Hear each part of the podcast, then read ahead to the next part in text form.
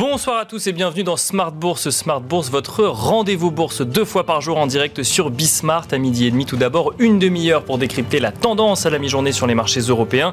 Avant la grande édition du soir, une heure pour revenir sur les enjeux de marché, mais aussi sur les grands sujets euh, du moment à 17h. Et au sommaire de cette séance boursière, récession, c'est le terme qui agite les marchés financiers en ce moment. Un terme prononcé par Jérôme Powell lui-même lors de son audition devant le Congrès. Le président de la Fed a déclaré qu'un soft landing suite à la remontée des taux de la Fed serait, je cite, very challenging et qu'une récession serait possible. Qu'entend-on par le terme récession? Quel niveau de décroissance faudra-t-il atteindre pour que les banques centrales en viennent à infléchir leur position?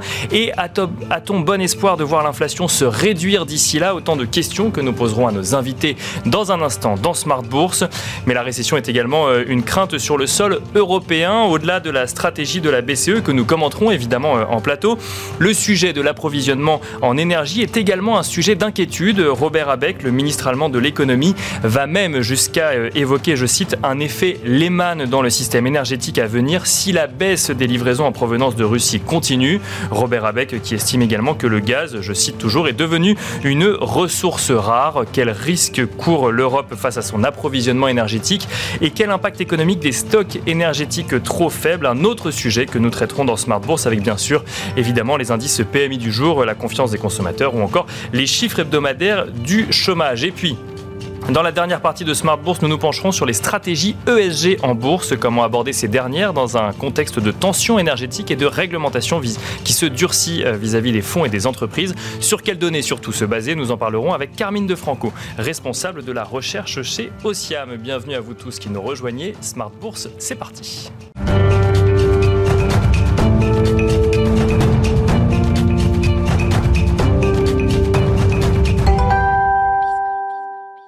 Et nous commençons comme d'habitude cet épisode de Smart Bourse avec Tendance mon ami, le résumé complet de l'actualité boursière du jour proposé par Alex Nguyen.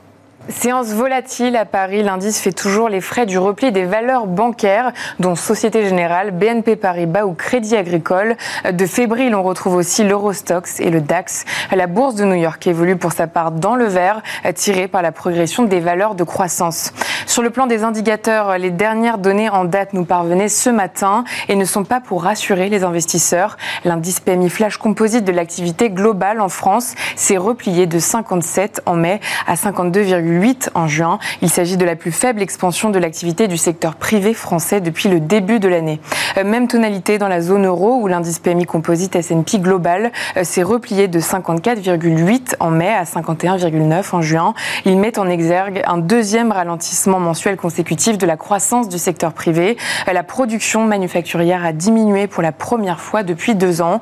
On retient aussi que la forte détérioration des performances des services se confirme. À noter que l'Allemagne a activé le niveau d'alerte de son plan d'urgence visant à garantir son approvisionnement en gaz. Le pays se rapproche de ce fait d'une situation de rationnement sous l'effet de la baisse de 60% des livraisons de Moscou via le gazoduc Nord Stream. Ce plan devrait permettre au gouvernement de soutenir les acteurs du marché. Berlin fournira une ligne de crédit de 15 milliards d'euros destinée à remplir les installations de stockage de gaz. On relève aussi qu'un modèle de vente aux enchères de gaz sera lancé cet été afin d'encourager les consommateurs industriels à économiser le gaz. La troisième et dernière étape du plan, le niveau d'urgence, permettrait à l'État d'organiser un rationnement.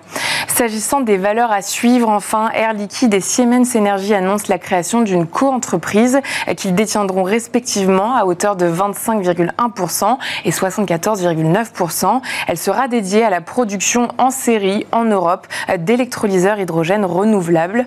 Et puis euh, TF1 revend la tech Gamed au fond Le groupe avait fait l'acquisition de cette entreprise en 2018. À noter que le fonds HLD rachète dans le même temps l'agence de médias conseil Repeat à son fondateur et va réunir les deux actifs au sein de la même société Biggie Group. Demain, nous prendrons connaissance du climat allemand des affaires avec l'indice IFO de juin. Le marché analysera aussi les chiffres de l'inflation de mai au Japon. Voilà donc Tendance mon ami, le résumé complet de l'actualité boursière du jour proposé par Alix Nguyen.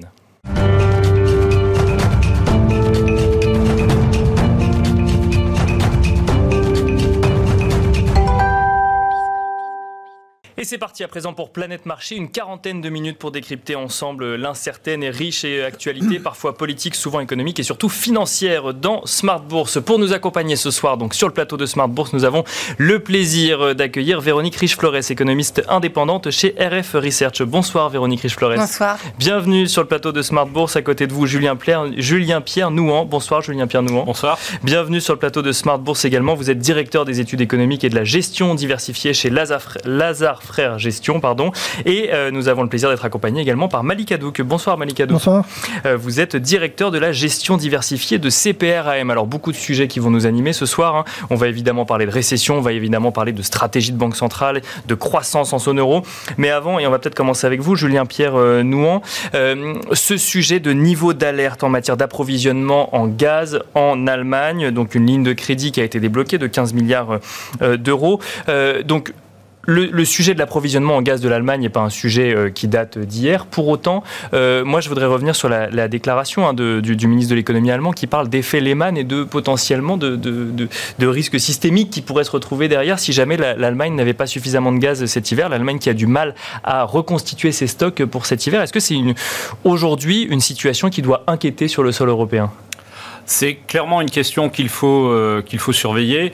Euh, l'objectif sur les, euh, après la déclaration de guerre de la Russie à l'Ukraine, c'était de, de, effectivement s'affranchir un petit peu des approvisionnements en gaz russe.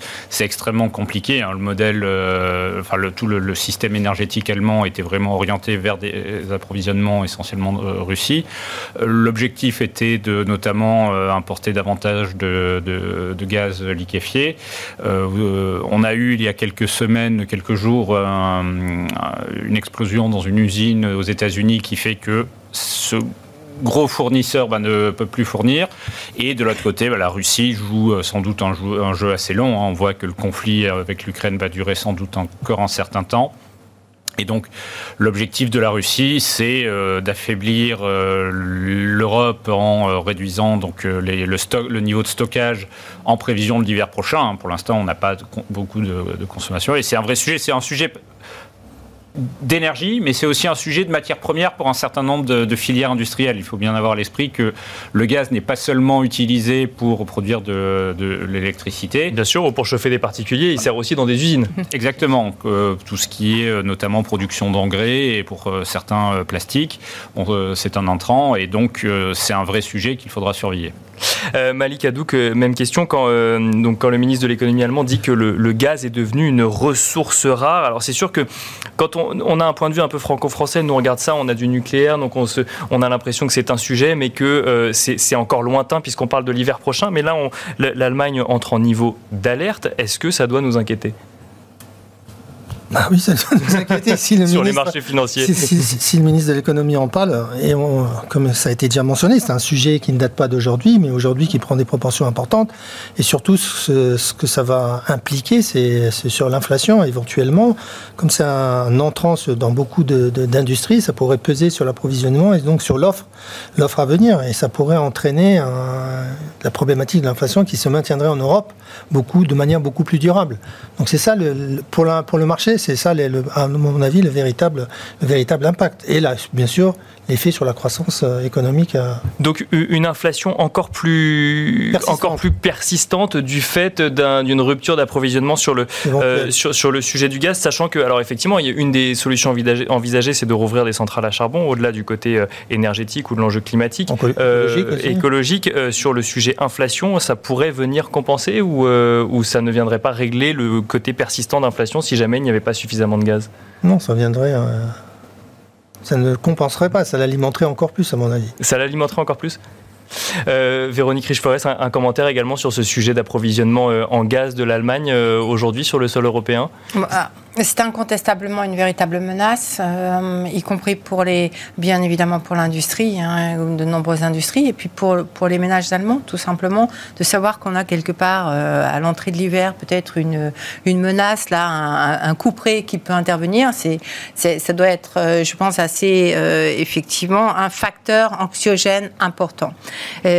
incontestablement, c'est un facteur de maintien des prix de l'énergie élevés pas forcément de l'ensemble de l'inflation, mais de cette poche énergétique, effectivement, qui peut venir compliquer encore la situation. Donc oui, après, on a quand même un un positionnement de l'Allemagne à l'égard de la Russie ces derniers temps, parce qu'il y a eu d'autres déclarations hein, assez euh, euh, sonnantes, si je peux dire, de la part des Allemands, des dirigeants allemands, notamment euh, une question sur l'avenir de relations germano-russes, etc., plutôt que d'une centralisation du débat sur l'entrée de l'Ukraine dans, l'UE. Bien sûr. Et, et on sent bien, il y a peut-être aussi un petit élément euh, stratégique, de politique pour euh, aller euh, attiser les craintes, pour essayer de négocier quelque chose d'un peu plus flexible à l'égard de la Russie. Je n'exclus pas, ce sont des supputations, Bien sûr, mais qu'on pourrait d'ailleurs comprendre dans le contexte précisément de véritables menaces sur l'approvisionnement qui sont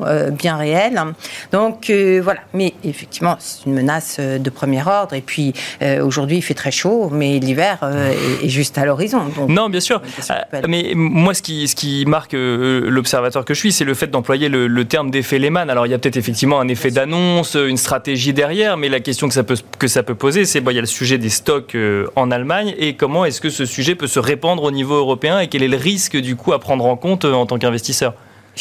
Tel que j'ai entendu ces déclarations, pour moi, l'effet Lehman, c'est euh, le court-circuit. Alors, Lehman, c'était le court-circuit du, du, crédit. Hein, et je pense que c'est le, le court-circuit le, ou le coupe-circuit, je ne sais pas, euh, au niveau euh, de l'énergie. Hein, parce qu'effectivement, si à un moment donné, il n'y a plus de gaz et qu'on est, on, est à peu près certain que l'Allemagne ne pourra pas substituer, en tout cas, dans un premier temps, l'intégralité de ses besoins et que ça peut euh, casser, juste arrêter la machine, la machine allemande. Donc, oui, ça peut aller très vite, potentiellement peut-être pas forcément euh, dans ce scénario. Oui, c'est ça, c'est un vrai risque aujourd'hui Mais c'est une éventualité qu'on regarde de près, effectivement.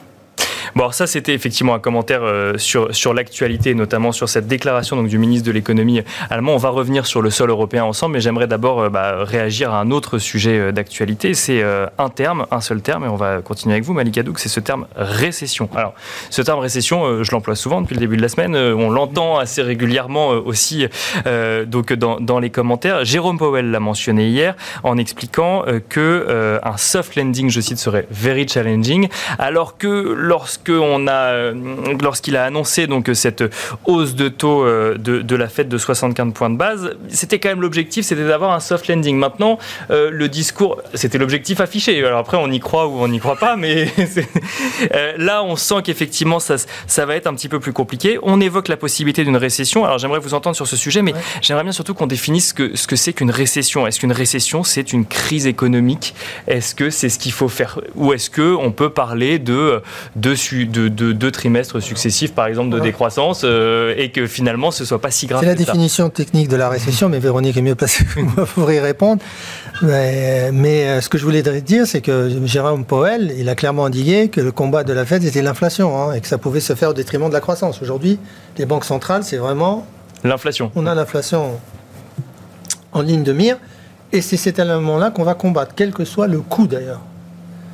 Mais alors, est-ce que c'est une, stratégie Alors, on, verra, on verra bien. sûr que les déclarations des banquiers centraux sont changent tout en fonction de l'évolution de la situation économique, de l'évolution des, marchés financiers. Mais il est clair aujourd'hui que euh, c'est l'élément central que, combat, que, combat, que combattent les, les, banquiers centraux. Et euh, la hausse de 75% qu'on a eue, c'est vraiment pour montrer au marché que la Fed était présente et qu'elle prenait sérieusement en compte cette, euh, cette remontée très forte de l'inflation, hein, qui est toujours au-delà des, des, des, 8%.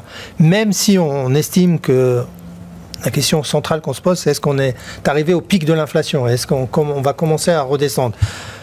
Nous, on considère qu'on est peut, peut-être arrivé à un mois près au pic de l'inflation, mais que la redescente va être, euh, va être euh, comment dire Graduel. Graduel. Graduel. voilà, merci. va être graduel. Mais donc vous voyez, vous, vous anticipez un pic d'inflation euh, prochain Dans les mois, dans les mois, Dans les mois qui viennent. oui, dans les mois qui viennent, oui. Ensuite, on va redescendre, mais graduellement. Est-ce que la descente va être rapide? On ne le pense pas. Elle va être graduelle. Et pour arriver à l'objectif des, des- des banquiers centraux, il faudra sûrement attendre plutôt la fin 2023 que- que- qu'avant. Sauf si, bien sûr, une récession sévère euh, impacte les- les- l'économie, euh, l'économie américaine. Mais la- les banquiers centraux, pour être honnête, ils- euh, l'année dernière, ils nous disaient que l'inflation était transitoire. Ils se sont adaptés, ils ont revu leur discours. Et ils peuvent revoir leur discours si aujourd'hui la récession est vraiment marquée et que le marché de l'emploi commence à, à se dégrader, euh, notamment, euh, notamment aux États-Unis. Mais alors, là, je, je reviens sur ce thème récession. C'est- un scénario aujourd'hui euh, Oui, c'est un scénario, bien entendu. C'est un scénario qu'il faut prendre en compte. Quand on voit aujourd'hui la décélération des PMI, que ce soit en Europe ou aux États-Unis, elle est quand même assez marquée. Euh, on va voir comment le marché du travail répond aux États-Unis à ces attentes-là. Il y a des, certaines entreprises qui ont, déjà annoncé euh, hum, des licenciements à, venir pour justement euh, anticiper le ralentissement économique qu'ils perçoivent dans leur activité. Et c'est ces éléments-là qui, donc les banques centrales vont être data dépendantes dans, les semaines à venir et pourront ajuster leur politique mo- monétaire en fonction de l'évolution euh, de, la situation économique, même si on continue de croire que la Fed va continuer à monter ses, taux. Alors est-ce que c'est 75 BP comme annoncé par tout le monde euh, au mois de juillet prochain, le 27 juillet? Moi, j'ai peut-être tendance à penser qu'il pourrait nous surprendre avec une hausse que de 50 BP. D'accord, une hausse un peu, moins, euh, un peu moins forte qu'anticipée, à l'inverse finalement de ce qui s'est passé la semaine dernière. Euh, Véronique euh, Riche-Flores, je vous voyais réagir à ce que disait euh, Malik Hadouk sur ce sujet récession. Alors effectivement, euh, le, terme fait euh, peur et peut-être à raison, mais peut-être aussi que une récession technique serait, en tout cas c'est ce qu'on peut entendre, nécessaire pour infléchir effectivement la, tendance de, de l'inflation. Est-ce que c'est même question Est-ce que c'est un scénario aujourd'hui une récession aux États-Unis? Je pense que c'est le scénario. D'accord. Au moins c'est Euh, clair. Il n'y a plus de débat. Non, pardon. Euh, Après, euh, il n'y a pas une récession pareille que l'autre. Pareil que la suivante. Elles sont toutes spécifiques. Et euh, moi, j'ai essayé de travailler sur. Enfin, de travailler. Voilà. Qu'est-ce que, à quoi ressemblera la prochaine récession aux États-Unis? Et c'est pas aussi évident que ça, parce qu'on n'a pas. ben, il y a eu Covid, on a eu un cycle long, mais qui n'a pas non plus été exubérant. On n'a pas accumulé. Normalement, une récession, c'est quoi? Vous purgez les dettes d'abord, vous, purgez le surcroît d'investissement, le surplus d'emploi, vous remettez les bilans euh, à, propre. Or, euh, ben, là, on n'a pas grand-chose à purger, sauf du côté de la dette des dettes et du côté de l'immobilier. Mhm. Alors l'immobilier, on pourrait euh, immédiatement dupliquer la crise de 2008, sauf que les Américains détiennent assez peu leur propre immobilier, qu'il est essentiellement dans les mains des investisseurs institutionnels ou euh, des plus riches Américains qui sont multipropriétaires. Donc c'est pas du tout la même typologie de risque, euh, de risque financier. Peut-être que ça commence parce que là, on voit que les banques euh, euh, et que les conditions de crédit ont refait du taux variable un petit peu trop euh, largement, à mon sens, à ce stade du cycle. Mais et puis, vous n'avez pas de purge d'investissement à faire. En fait, il n'y a pas eu d'excès d'investissement, c'est le mo- moins qu'on puisse dire. Bien sûr. ouais. Il y a bien évidemment un risque sur l'emploi, mais là encore, il n'est pas massif. hein. Je rappellerai qu'on a tout juste retrouvé le niveau d'emploi de 2019, contrairement à ce que nous, nous dit Jérôme Powell, qui nous décrit un marché de l'emploi hot et euh, super dynamique. En réalité, on a un taux de chômage très faible. Oui, parce qu'il n'y a plus d'immigration, il y a un certain nombre de, de, euh, désertion du marché de l'emploi, ce qui est un problème structurel, mais pas trop cyclique. Donc là, on, on voit bien qu'il y a. hum, Donc, je ne suis pas sûre qu'il y ait que la, la, le- la récession véritablement soit le plus grand risque. Il me semble que le plus grand risque, c'est quoi? C'est euh, des trimestres plus ou moins négatifs, peut-être deux trimestres négatifs, peut-être trois d'ailleurs, hein, un peu de crispation, mais surtout quelque chose qu'on a du mal à voir rebondir derrière. Parce qu'il y a, bah, s'il n'y a pas de purge, il n'y a pas de rebond, c'est l'effet d'élastique. hein. On préfère, hein, très honnêtement, je pense qu'on préférerait tous avoir une bonne récession de deux, trois trimestres pour prévoir la reprise derrière. Je suis pas sûr qu'on y ait droit là. Parce que là, le, scénario que, vous décrivez, c'est plus une, récession de ce qu'on pourrait appeler une récession technique, effectivement, ou mécaniquement on peut appeler ça une récession, mais derrière, euh, la, situation change pas réellement. Change pas réellement. Alors il faudrait euh, une purge des, du surendettement qui est peut-être en train de se faire avec la remontée des taux, et celle-là, elle concerne les entreprises, donc ça va gripper à un moment donné au niveau de l'emploi, des résultats, un petit peu d'investissement. Mais euh, voilà, on n'a pas les éléments pour avoir quelque chose véritablement qui nous fasse chuter le pic PIB de 5%. Par contre, euh, quelque chose qui reste longtemps embourbé, oui. Et alors après, vous pouvez avoir aussi une baisse des prix du pétrole, des matières premières, plutôt un, infléchissement de l'inflation qui fasse rebondir un petit peu, qui redonne un petit peu de pouvoir d'achat. Et, finalement, passer à travers les fourches codines, donc c'est pas une vraie récession, mais on n'est pas forcément plus avancé au bout du compte. Et peut-être qu'il faut à nouveau remonter les taux d'intérêt. Vous voyez ce que je veux dire? C'est oui, donc c'est un environnement quand même assez particulier, assez inconfortable pour tout dire, et surtout, je dirais, qui nécessite des autorités monétaires qu'elles soient très graduelles. Parce que le vrai risque, effectivement, il est du côté financier, du côté des effets richesse, et c'est là qu'on peut avoir des craquements, des fissures qui fassent plus mal. Le pic d'inflation, vous le voyez vous aussi euh, pour les prochains mois euh, Je pense qu'il est là. On, a plusieurs euh, petits signaux. Après, il y a la, variation mensuelle ou quoi des prix du pétrole ou autre. Mais on, on voit presque depuis deux mois avec et notamment dans les secteurs sous-jacents dans les services, hein, les prix, par exemple, des, loisirs, tout, toute cette activité qui était censée redémarrer, profiter de la période post-Covid, hein, où euh, effectivement on a eu deux, trois mois de très fortes hausses mensuelles, et puis là, on revient à des hausses vraiment très, très faibles. On a un petit peu peut-être le même phénomène au Royaume-Uni. C'est très clairsemé, hein, mais on a ces petits signaux. En tout cas, ce sont des signaux qui nous disent que les effets de second tour sont très réduits il n'y a pas d'effet majeur. Alors que c'était la grande crainte pour le coup. Sur les salaires, finalement, on a eu 2-3 mois d'accélération, puis depuis, euh, ça plafonne à 5,5%. Et, euh, et donc, à partir de là, effectivement, les effets énergétiques, les effets de base, etc., devraient plutôt euh, signer effectivement le haut, le point haut. Nous, on a plutôt une baisse assez marquée, mais comme vous l'avez signalé, on développe maintenant, on montre nos prévisions 2024, et 2024, c'est pas 2%. C'est ça le signal. C'est, ça va sans doute baisser assez vite parce que euh, pour tout un tas de raisons techniques en fait, mais derrière le point d'arrivée, pour arriver à 2%, il nous faut une crise financière. Hein. Et, ah, quand vous dites que ce n'est pas 2%, c'est-à-dire qu'on resterait au-dessus de 2%. D'accord. Voilà. Euh, et, ça, c'est le changement de paradigme un peu plus long terme qui pose bien sûr bien, bien des questions. Euh, Malika, vous vouliez réagir Non, non, non, non, non je, voulais dire que sur la partie inflation, c'est vrai, aux États-Unis, il y a aussi les, les loyers qui, sont une composante qui sont laguées, qui, sont laguées, qui pour, qui pour l'instant ne, ne, montrent pas de signes de, ralentissement, mais qui pourraient, compte tenu de la situation du marché de l'immobilier avec euh, la hausse des taux de crédit, euh, pourraient avoir un impact beaucoup plus rapide sur, euh, sur la baisse de l'inflation, du coup, si je comprends bien. Euh, Julien Pierre euh, Nouan, même question hein, sur, ce sujet récession. on essaye de comprendre un petit peu la façon dont on, dont on voit les choses. Alors, je, je, ne compte plus les, études hein, qui estiment à 30, 50%, 90% le risque de récession aux États-Unis. après, tout dépend effectivement des, des, méthodes de calcul ou autres. Mais comment est-ce que vous, vous voyez les choses? Et puis, on va essayer de comprendre comment ça peut, ça peut s'inscrire dans une stratégie d'investissement aussi, ce risque, ce risque récessif, lorsqu'on voit que euh, la, Fed euh, a s'est donné pour unique objectif aujourd'hui de faire baisser l'inflation. On a presque envie de dire coûte que coûte, quoi.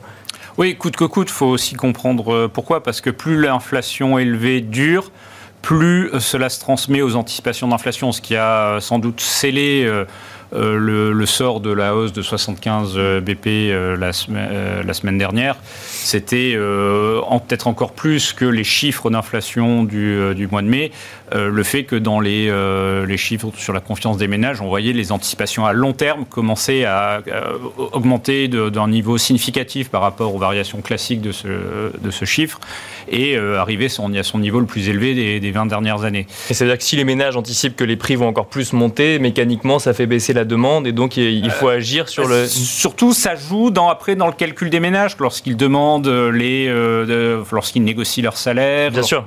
Donc vous, vous, rentrez un petit peu dans cette boucle prix-salaire que les banquiers centraux veulent éviter à tout prix. Et, euh, et c'est vrai que l'inflation, lorsqu'on décompose justement ces chiffres d'inflation, ce qu'on voit, c'est que, et je pense effectivement le pic est proche parce que euh, on a devant nous la résorption de la fameuse inflation temporaire. Celle des biens qui ont, dont les prix ont été soufflés par euh, la sortie de Covid, les problèmes d'approvisionnement. Mais par contre, on voit quand même au niveau des services et notamment du logement euh, un mouvement assez fort d'accélération. Ce qu'il y a aux États-Unis, c'est que lorsque vous regardez des choses comme taux de vacances, on a peu de logements aujourd'hui euh, par rapport à la demande. Et donc, il y a une pression sur le logement, des prix de l'immobilier qui ont très fortement progressé. Alors, ça, c'est sans doute, ça va sans doute se normaliser à très court terme. les, prix de l'immobilier qui progressaient de 2%, plus de 2% par mois, c'était, euh, c'est pas tenable et ça va, ça va ralentir. Mais, euh, et je pense que ça va être une des vraies questions, euh, parce qu'on l'a dit, les conditions d'une récession relativement modérée sont là on n'a pas eu d'excès, euh, on n'a pas des ménages qui doivent reconstituer une épargne euh, euh, et, qui, ont, qui se sont surendettés comme c'était le cas en 2007-2008. sur les entreprises, la question se pose, mais c'est vrai que si on regarde des agrégats comme, la charge d'intérêt des entreprises, on n'est pas sur des niveaux extrêmement élevés.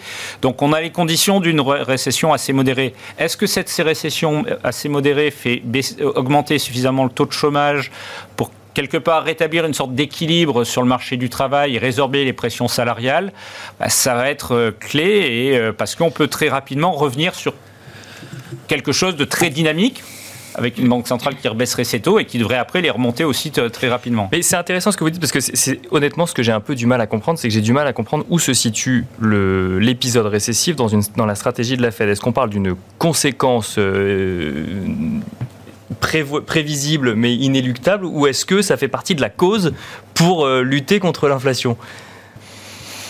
C'est euh, un peu le non-dit de euh, la politique monétaire. C'est que si à un moment vous avez un problème d'inflation lié à la demande, ce que vous devez faire, c'est faire ralentir la demande. Et ralentir la demande, ça s'appelle une récession. Donc quelque part, la Banque centrale provoque euh, la récession. Si vous regardez historiquement, euh, quasiment à part la récession Covid, qui est une bête très particulière, mais toutes les récessions sont précédées d'un durcissement de la politique monétaire. Bon, bah, c'est plus clair. Merci beaucoup, Véronique Il y, a, un petit détail dans la communication de la Fed, dans ses prévisions, qui était assez intéressant. Et je pense que c'est pas pour rien. Ils savent quand même bien parler au marché et mm. faire passer des petites choses. Et à, horizon, donc, il y a les prévisions à horizon 2024. 2024, hein. le taux de chômage est prévu par la Fed à 4,1%. Et euh, donc on monte graduellement. Je crois qu'ils ont 3,8. On est aujourd'hui à 3,6. Ils montent à 3,8 et 4,1. Et alors l'année prochaine, ça suffit pas pour arrêter la hausse des taux. Ils ont encore 50 points de base. En 2024, ils retirent les 50 points de base, ils rebaissent leur taux d'intérêt. D'accord. Et donc, c'est, moi, j'ai compris qu'ils nous disaient, bon, euh, on va pas être aussi euh, réactif à la hausse du taux de chômage parce qu'il faut, il faut que ça se desserre, que les contraintes s'atténuent, mais euh, à 4,1, euh, là, on baisse nos taux. Hein, voilà. D'accord. Euh, et, donc, je pense qu'il y, y a, bien cette idée-là. À mon avis, le 4.1 pourrait être atteint beaucoup plus rapidement qu'en 2024. Et à mon avis, effectivement, de fait, euh, ils marqueront une pause avant cette date-là. Mais on en reparlera après, je pense.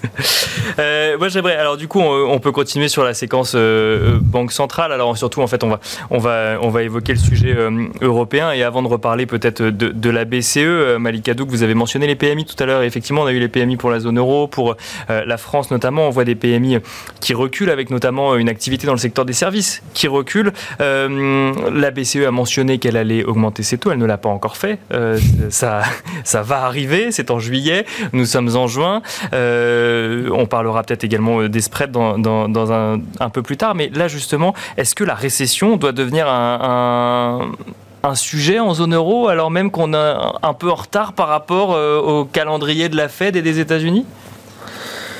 Alors la récession, c'est un, sujet qui concerne à la fois la Fed, mais qui concerne aussi la Banque centrale. Et pour ce qu'on a, ce qu'on n'a pas dit, c'est on parlait de récession, mais lorsqu'on regarde les actifs financiers, si on regarde le marché action, le marché du crédit à l'heure actuelle, ils n'ont pas la même euh, appréciation de la situation. Quand on regarde les spreads des crédits, on n'est pas encore en situation de, on ne prédit pas une récession.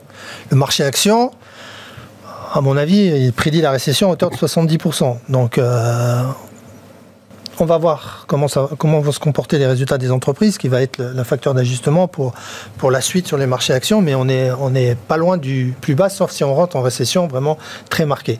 Donc la récession, bien sûr, pour la BCE, c'est un élément marquant. Mais la BCE, elle a un retard sur la Fed, elle sait que l'inflation va être persistante et elle n'a plus le choix qu'aujourd'hui de, remonter les taux, parce qu'aujourd'hui, la Fed a pris de l'avance, et s'il y avait un, ralentissement plus marqué, elle aurait l'opportunité de, rejouer avec, avec les taux, ce que, ce que, ce que la Banque centrale n'a plus. Donc il est inéluctable qu'en juillet, il y aura une hausse des taux. Maintenant, il faut se poser la question de savoir si c'est 25 ou 50. Ça, c'est le, c'est, le débat pour revenir à des taux zéro. Avec euh, une réunion en urgence sur justement éviter une fragmentation trop forte des spreads euh, européens. Donc euh, avant même qu'on ait augmenté les taux, on réfléchit à la façon dont on va limiter l'impact de l'augmentation des taux. Bien fait, encore une fois, puisque les spreads s'étaient approchés des 250, ce qu'on avait eu 5 ans plus tôt, et ils sont intervenus à ce moment-là. Voilà, ça, a été bien fait. Hein. ça, a permis de, réduire les spreads italiens vis-à-vis de, l'Allemagne. Donc, euh, elle a bien fait son, elle a bien fait son rôle là. Mais sur la sur la récession, euh, là encore une fois, le, sujet pour la BCE comme pour la Fed, c'est l'inflation, parce que l'inflation touche tout le monde en fait. L'inflation touche tout le monde et surtout touche les, bas salaires et donc euh, va, va, impacter le, pouvoir d'achat des, classes moyennes. Donc, elles sont obligées de réagir. Euh, Véronique Richeforest, est-ce que la, situation est, similaire entre les États-Unis et l'Europe? Parce que, euh, la hausse de taux n'est pas encore intervenue physiquement euh, en, Europe. on a des prévisions de croissance qui sont revues à la baisse. On a une inflation, pour le coup, qui, elle, est toujours à des niveaux assez élevés. Est-ce que la, BCE aura les, les mains aussi libres que la Fed, si je puis dire, pour augmenter ses taux et agir contre l'inflation? Euh, probablement pas. Je pense qu'on l'a vu depuis deux semaines, justement, avec cette fragmentation. Euh, c'est assez compliqué. Euh, la, croissance est plus faible quand même. On, les États-Unis, je n'estime pas que la situation de l'économie américaine soit particulièrement brillante, mais ils ont réussi à, récupérer, notamment avec les plans de soutien qui sont en partie d'ailleurs à l'origine de l'inflation. Mais bon, ils ont récupéré davantage que la zone euro. En zone euro, on est quand même très loin de, la tendance qui prévalait avant la crise et on, s'englue encore une fois. Donc, euh, euh, vous regardez les, sous-jacents, la croissance des salaires, par exemple, aux États-Unis, ça va pas très loin, mais on a eu une petite accélération. En zone euro, c'est très très lent.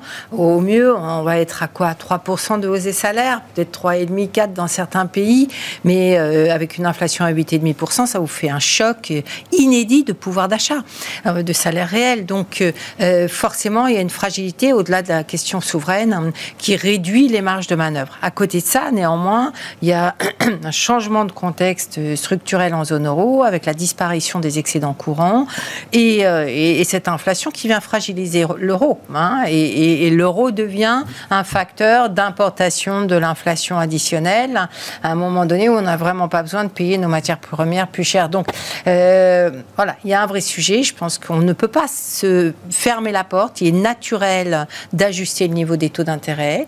Maintenant, comme vous l'avez dit, les marges de manœuvre sont extrêmement étroites, l'environnement extrêmement instable. Donc, il faut y aller par petites doses. Idéalement, sur l'Italie, on aurait préféré quand même qu'ils préparent le coup avant parce qu'on savait tous qu'il y aurait. Le sujet, c'était la fragmentation. Bon, il a fallu cette réunion d'urgence à moins d'une semaine après la communication, ce qui fait un peu râler. Mais voilà, on, espère que euh, les Allemands plient et qu'ils donnent un peu plus de flexibilité. De toute façon, je crois qu'ils n'ont pas le choix s'ils veulent qu'on puisse remonter un petit peu les taux d'intérêt. Il me semble que c'est leur priorité aujourd'hui. Alors je reviens sur, sur, les marchés, euh, Malika je vais rebondir sur ce que vous avez dit. Vous dites qu'effectivement les, les marchés obligataires ne prévoient pas une récession, les marchés actions l'ont déjà largement anticipé. Qu'est-ce qui peut expliquer la, la différence entre les deux?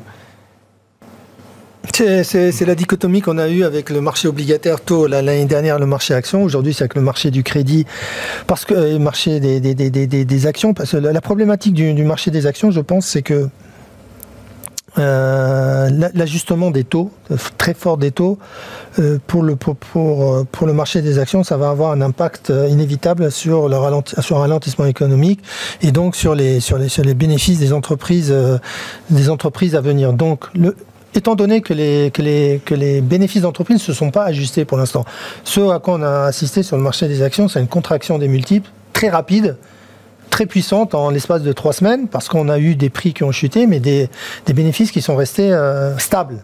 Et ça, c'est une mauvaise nouvelle que, que les, que Bah, les- euh, que on les pense- entreprises ne montrent pas qui. C'est pas les entreprises, c'est les analystes aujourd'hui qui n'ont pas encore révisé. Et puis on n'a pas eu d'annonce de. On a, on a certaines annonces de, de profit warning de certaines entreprises, mais pour l'instant il n'y a rien de, il y a rien de, de- de marquant. Et deuxième élément aussi qui, qui va être euh, scruté avec attention, c'est les marges des entreprises qui sont à des niveaux très élevés et qui pour l'instant sont restées stables. Et on ne voit pas dans un contexte où on a de l'inflation, les coûts de matières premières ont on a eu des, des augmentations de salaire, que les marges puissent se, se maintenir. Donc sur le marché des actions, il y a, ce E-là qui peut venir euh, vraiment inverser la tendance parce que si on a une révision très forte, dû à un ralentissement économique notamment, eh ben, le marché action a encore euh, une marge pour corriger. Euh, Et sur le marché du crédit, la situation, comme l'indiquait Véronique, c'est la situation quand même bilancielle des, entreprises. Ils se sont financés euh, très largement, très largement avant. Il n'y a pas de mur de dette de refinancement à, horizon de, de- euh, de 2024. Et ils pensent que, eux, par contre, que, les banques centrales vont à un moment donné se réfréner de- de remonter drastiquement les taux. Euh, Julien euh, Pierre Nouan, comment est-ce que vous voyez vous ce- ce- cette situation de recul sur, euh, les marchés actions en, en l'occurrence Est-ce que c'est un moment où on se dit bah, en fait il vaudrait mieux rester un petit peu en dehors de ce marché et voir comment il évolue Ou au contraire est-ce que c'est un marché qui est source d'opportunités? Comment est-ce que vous l'analysez? Alors nous, on conserve des allocations plutôt prudentes parce qu'on pense que tant qu'on n'a pas éclairci cette question d'inflation et qu'on n'a pas vu effectivement dans les prévisions de résultats des entreprises euh, les conséquences d'une éventuelle récession, euh, le marché va rester sous pression. Euh, les multiples, effectivement, ont baissé, mais ne sont pas encore vraiment sur des niveaux extrêmement bon marché. Et il y a des vraies questions sur les, les résultats des entreprises. Aux États-Unis, vous avez des marges qui sont de très très loin sur des plus hauts historiques. Euh, qui sont peut-être en train de commencer à basculer, mais euh, on pourrait avoir aller encore plus loin. Et c'est assez facile de construire des estimations de marché avec des euh, PE, enfin des multiples plus un, tout petit peu plus bas que les niveaux actuels, et une révision encore notable des résultats qui génère un potentiel de baisse pas, pas négligeable. Donc on, reste, voilà, nous aujourd'hui sur une approche très prudente pour dans nos portefeuilles. Mais ça veut dire que globalement, si, je comprends bien, il, faudrait que les entreprises, ou en tout cas que les analystes, revoient les estimations de bénéfices à la baisse pour rassurer le marché. C'est ça, pour montrer qu'ils sont en phase avec les inquiétudes des investisseurs? Alors c'est c'est plus c'est pas nécessairement pour rassurer, hein, mais c'est pour donner de la clarté, c'est-à-dire qu'on voit qu'il y a un choc matière première, il y a des salaires qui sont en train d'accélérer aux États-Unis, hein, peut-être un peu moins en Europe, mais euh, quand même, Euh, donc des coûts qui augmentent.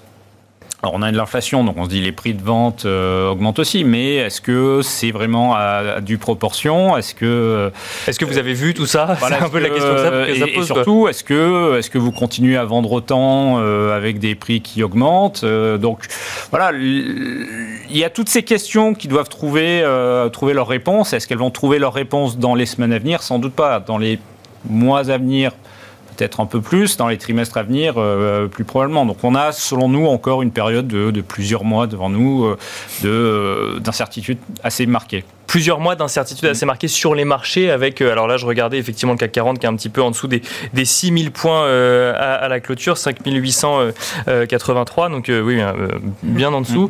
Euh, euh, donc un peu d'incertitude, ça veut dire qu'on pourrait voir euh, un marché qui continue à être baissier sur les prochains mois selon vous, sur l'été par exemple? Bah, Il y a plusieurs euh, raisons. Euh, im- imaginons donc la, saison de publication des résultats commencera aux États-Unis autour du 15, euh, 15 juillet. Si on commence à voir des entreprises qui nous disent attention, bah, en fait, bah, on, a les profit warning, on a tout ça, ça peut, générer une nouvelle jambe baissière sur, sur les marchés.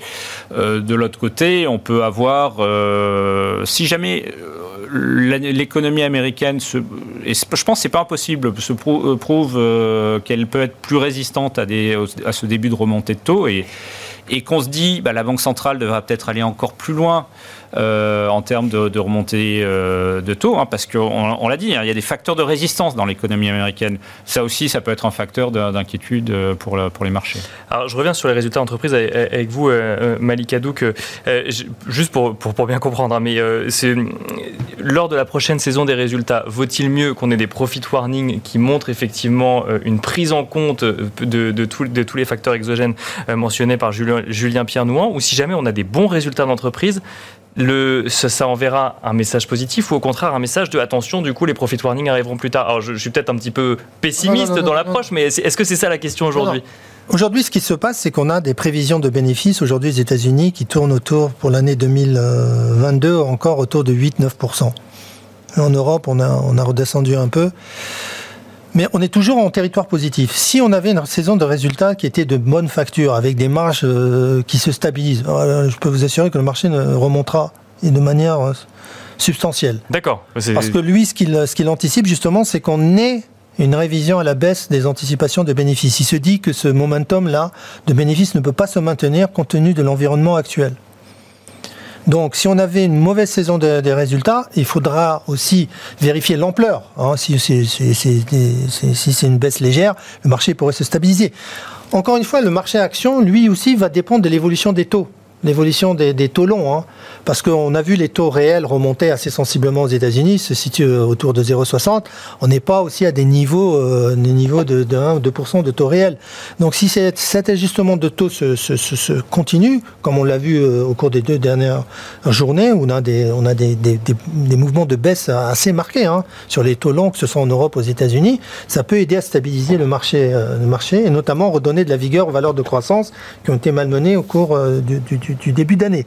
Donc, les earnings, la, saison qui vient, là, qui commence le 15 juillet, ça va être déterminant pour euh, avoir un été calme ou pas sur les marchés euh, financiers, en dehors du conflit euh, ukrainien. Hein, en, tout cas, en ce qui concerne les résultats d'entreprise. Voilà. Après, avoir effectivement l'influence que ça, que ça aura sur les marchés actions. Tout à l'heure, il était mentionné les PE. On est passé en trois semaines d'un PE de 22 à 17 aux États-Unis. En Europe, on est descendu au-dessous de la moyenne historique. Hein. On est encore en, encore mieux valorisé que les États-Unis, mais on ne bénéficie pas de cette de, la composition du marché américain qui est plus diversifié. En, Europe, je crois qu'on est en 12 aujourd'hui, 12, 12 et demi. Hein. On n'a jamais eu cet écart de valorisation entre le marché américain et le marché européen. Ce qui laisse à penser que si l'Europe arrive à s'en sortir, mais on a du mal à le voir en termes de croissance économique, compte tenu de la situation en Ukraine et compte tenu aussi de la problématique énergétique, c'est le marché qui devrait euh, réussir à mieux performer. Mais bon, on a toujours souhaité ça, on n'y est jamais arrivé pour le moment.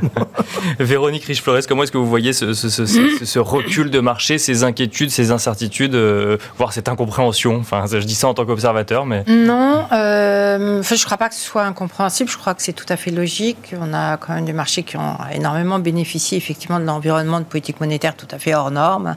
On est sur la voie d'un début de normalisation. Euh, on corrige, on ajuste. Et euh, je dirais, je pense que fondamentalement, cet ajustement n'est pas terminé. Maintenant, euh, à brève échéance, je, je pense qu'il y a des facteurs, effectivement, qui peuvent être des, des comment, qui peuvent permettre de stabiliser les choses, voire possiblement d'avoir une petite ouverture pour une amélioration.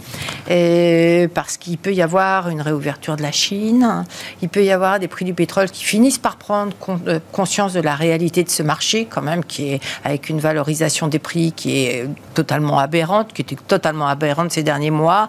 On a peut-être le début euh, d'une normalisation, ça c'est plutôt bon signe. Donc on peut avoir un mix avec un peu d'activité. En Chine, je compte pas beaucoup sur la Chine pour nous tirer, mais enfin quand même, euh, ça ça peut aider à redorer un petit peu l'environnement industriel et un peu moins d'inflation, des banques centrales qui rabattent un petit peu euh, euh, leur, euh, leur communication sur le durcissement monétaire. Ça, c'est la brève échéance qui me semble possible.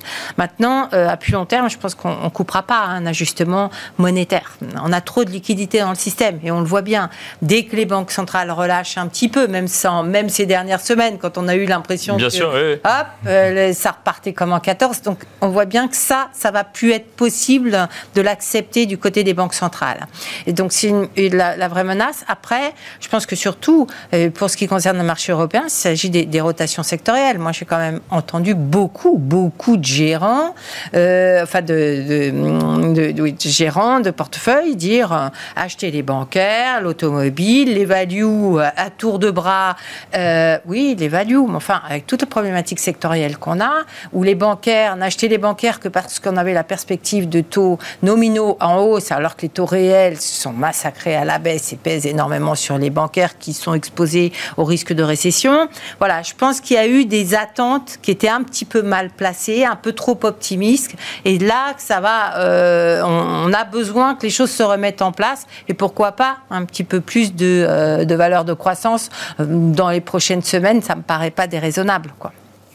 Eh ben, ce sera le mot de la fin de cette discussion. Merci beaucoup à tous les trois. Merci Véronique Riche-Flores, économiste indépendante chez RF Research.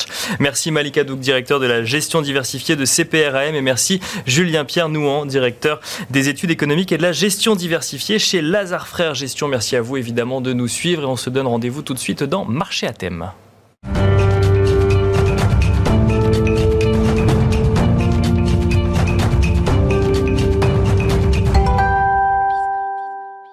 Et nous enchaînons à présent avec Marché à thème, le dernier quart d'heure thématique de Smart Bourse où nous allons nous poser une question. Les stratégies ESG fonctionnent-elles en bourse? Et pour répondre à cette question, nous avons le plaisir d'être accompagnés sur le plateau de Smart Bourse par Carmine de Franco. Bonjour Carmine de Franco. Bonjour Nicolas. Bienvenue sur le plateau de Smart Bourse. Vous êtes responsable de la recherche chez Ociam. Le sujet ESG, euh, e alors effectivement, c'est un sujet qui a été euh, pas mal porté en matière d'investissement financier au sortir de la crise Covid ou en tout cas au moment de la réouverture des économies, si on parle de la crise Covid sous un angle économique.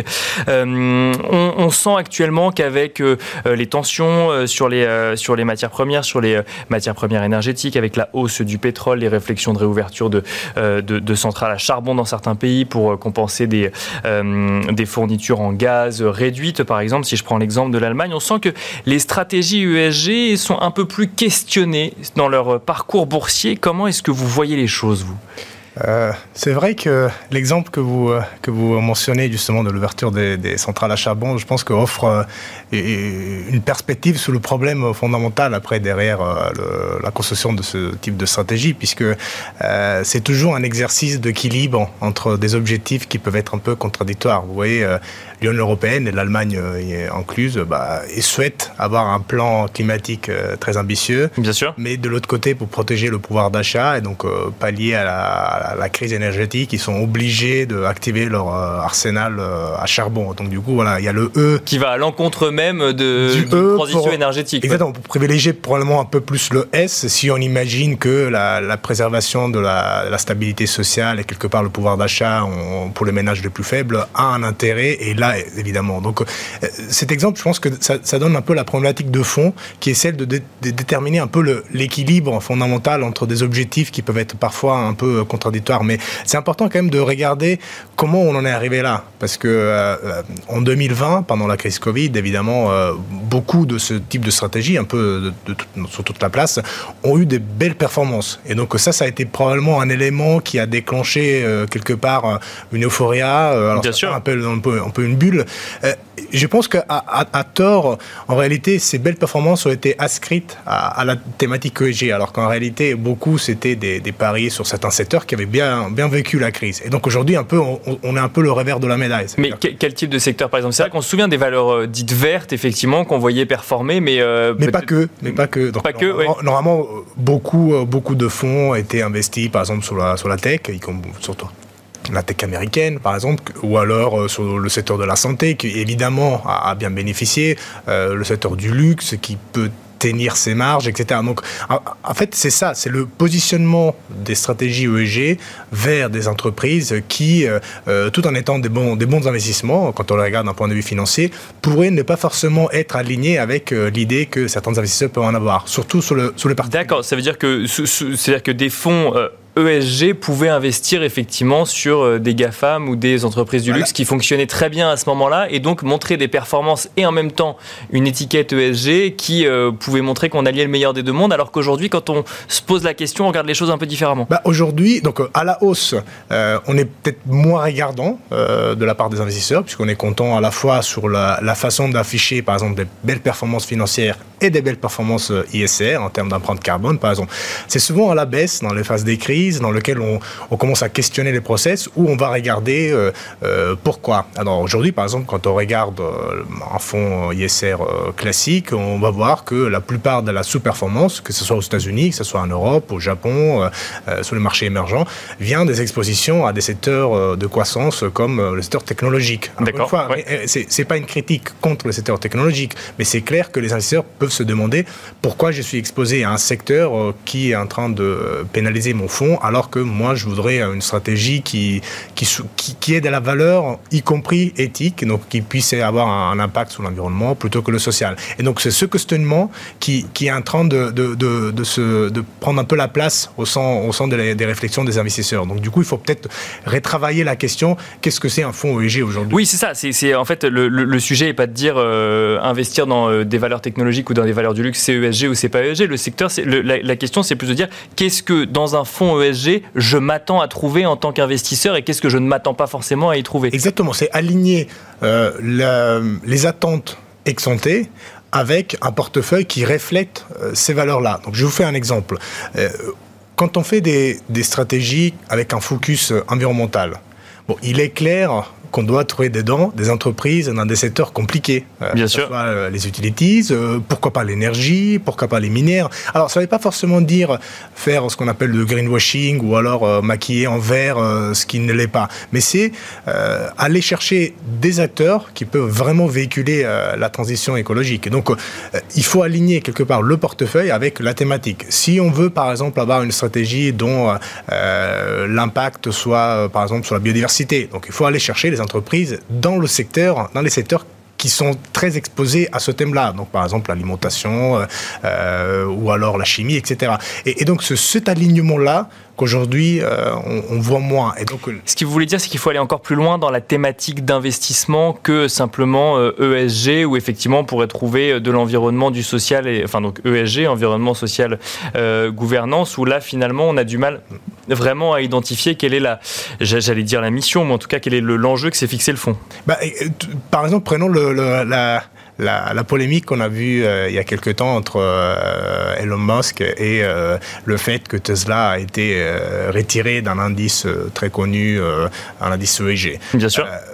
On, peut être d'accord ou pas avec ce, qui, ce que Elon Musk puisse, puisse dire, mais d'autant plus qu'il a été, il a été remplacé, en tout cas dans cet indice-là, il y a Exxon, Exxon et, pas, et pas Tesla. Donc, ce qui, d'un point de vue d'un investisseur avec un focus environnemental, il peut légitimement se poser la question est-ce que, j'aurais mieux avoir Tesla plutôt que Exxon?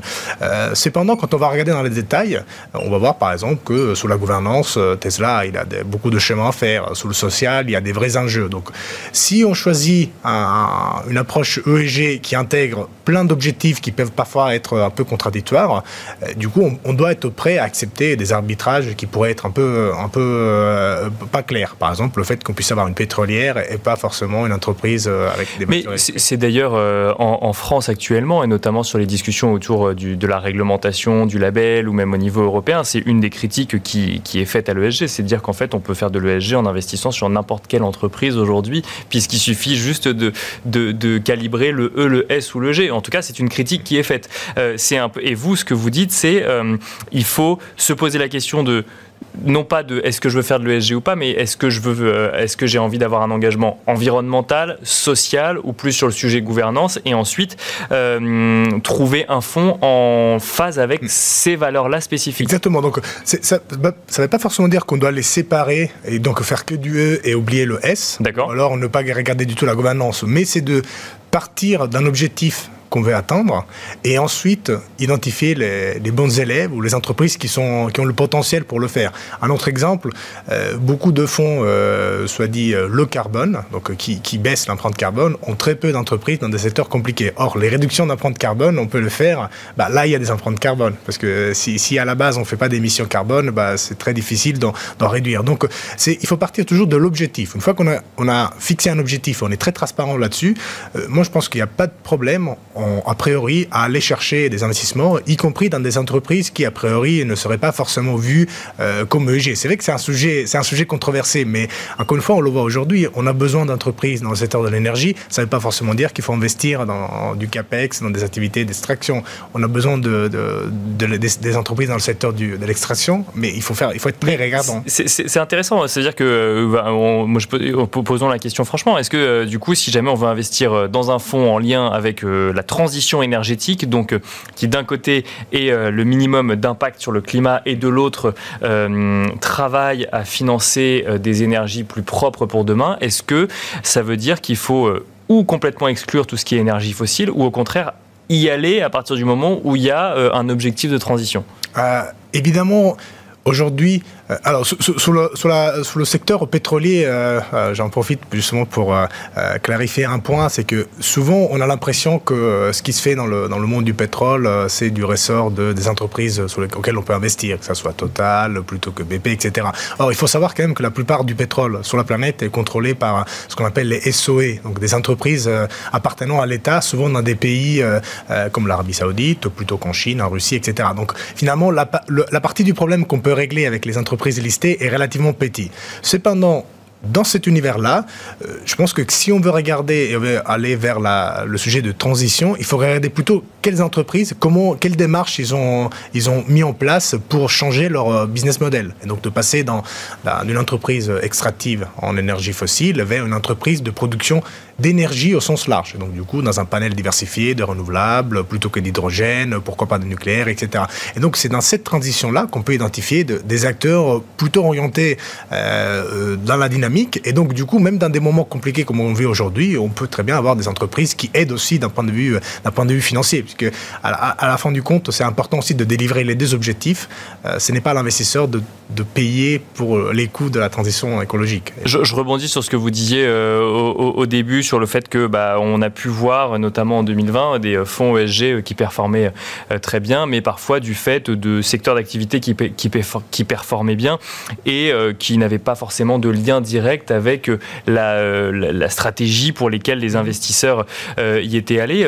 Aujourd'hui, une stratégie ESG d'un point de vue purement financier, purement parcours boursier, ça fonctionne en 2022 alors, si on regarde, il y, a beaucoup, il y a beaucoup de diversité dans le monde de l'ESG, que ce soit sous le monde du passif, donc celui indiciel, du monde actif, du monde de conviction. Mais disons que si on regarde un peu en moyenne, alors je m'excuse auprès, auprès de nos, euh, nos, si effectivement je peux, je peux simplifier trop, mais c'est vrai qu'aujourd'hui, quand on regarde aux États-Unis, en Europe, au Japon, la plupart des stratégies sont, sont en retard. Alors, encore une fois, pas de stratégie, ça dépend comment elles sont construites. Mais si on regarde par exemple des, benchmarks euh, plus ou moins euh, suivis par, par le monde de l'ISR, euh, il y, a du retard. Et effectivement, le retard s'explique par des surpondérations sous les secteurs de la tech, les secteurs de croissance en général, qui du coup souffrent pour des dynamiques qui vont au-delà de l'aspect euh, durabilité. Hein. Donc c'est les taux d'intérêt, l'inflation. Bien sûr, oui, bien sûr. Bah, ça a été des, des... sujets dont, vous avez, dont vous venez justement de débattre. Et à l'envers, euh, la sous-pondération des secteurs de, de l'énergie, des, certains utilities ou alors des, des, matières premières en général. Encore une fois, c'est pas forcément le, une, un call pour aller euh, investir massivement dans ces secteurs-là, parce qu'il y a des enjeux long terme assez, assez complexes aussi. Mais c'est clair que cette déviation sectorielle explique une bonne partie de la sous-performance de la même manière qu'il a expliqué la surperformance en 2020. Donc du coup, euh, on peut se poser la question, est-ce que l'EEG aujourd'hui, est légitime d'un point de vue financier? À mon avis, il l'est, mais pas de cette manière-là. En fait, la, la, vraie, euh, ce que je comprends de ce que vous nous dites, c'est que finalement, l'ESG euh, en soi ne veut pas dire grand-chose du moment qu'il faut, faut, faut, regarder ce qu'il y a dans les fonds, en fait, en fonction de la stratégie qu'on veut, qu'on veut soi-même mettre en avant, que ce soit pour un engagement plus environnemental, social ou autre, même s'il ne faut pas forcément dissocier les, les, les, deux l'ESG peut revêtir, revêtir plein de réalités d'investissement différentes selon la stratégie d'un fonds ou d'un autre. Exactement, exactement. Et, ce qui est important aussi, c'est aussi de voir, non pas à court terme, euh, même si les investisseurs peuvent protéger une partie de leur portefeuille avec des stratégies un peu plus court-termistes, ça euh, c'est tout à fait légitime, mais sous une partie du portefeuille plutôt orientée long terme, euh, c'est clair qu'il faut regarder plutôt dans la durée comment l'activité d'une entreprise s'inscrit. Et donc par exemple, à regarder du point de vue de la gouvernance, est-ce que l'entreprise... Là-dessus, Carmine Franco. on, on mesurera justement comment l'entreprise arrivera à atteindre ses objectifs. Merci beaucoup, on pourra en parler pendant des heures, mais on est malheureusement limité par le temps. Merci Carmine Defranco, responsable de la recherche chez Ociam. Merci à vous également de nous avoir suivis en direct sur Bismart et je vous donne rendez-vous demain à midi et demi pour un nouveau numéro de Smart Bourse.